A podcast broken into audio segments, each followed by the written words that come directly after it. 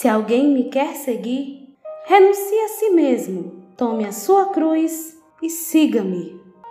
Hoje, o Evangelho de Mateus nos convida a refletir diante de um chamado.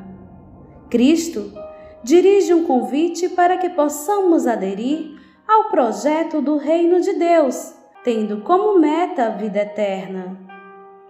Porém, antes de carregarmos a nossa cruz, primeiramente devemos seguir a Jesus.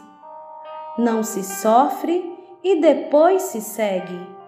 Cristo se escolhe por amor, e é a partir daí que se compreende o sacrifício de perder para ganhar. O elo sublime entre o amor e a misericórdia. Deus não é sofrimento, Deus é caridade.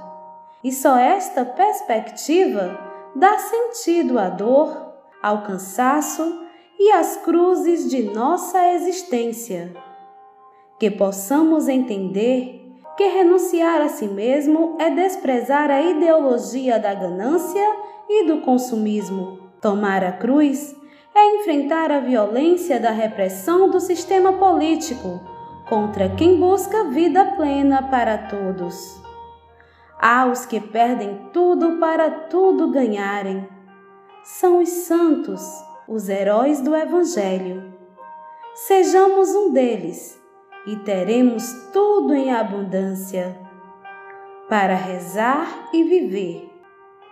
Pai, ajuda-me a ter a coragem necessária para agir conforme a Sua verdade seguindo os passos de Jesus, renunciando o pecado e tomando a minha cruz.